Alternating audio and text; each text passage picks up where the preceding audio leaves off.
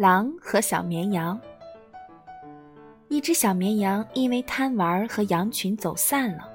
正当它享受这自由时光时，一只狼来到它面前。当小绵羊意识到背后的危险时，已经晚了。狼张开血盆大口，想把小绵羊一口吞下去。小绵羊突然对狼说：“狼先生，如果你现在就吃，羊肉又酸又苦，不但不能填饱你的胃口，还会把胃搅翻了天。吃下去非得呕吐不行。”狼一听，就问小绵羊：“那你说应该怎么吃？你这小东西，来来来说给我听听。”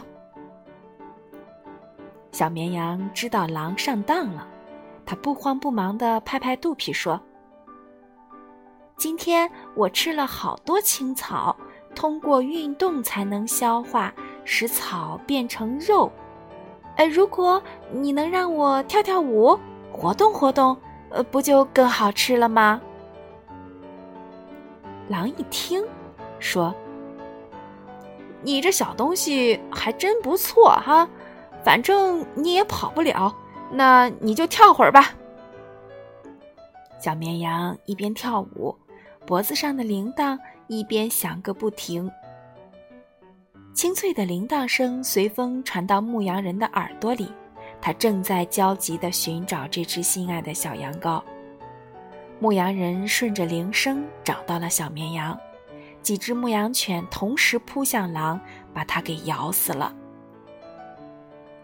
小绵羊靠着机智摆脱了危险，被牧羊人抱回了羊群。这个故事告诉我们，面对危险，有时候保持镇定和机智，就能逃离困境。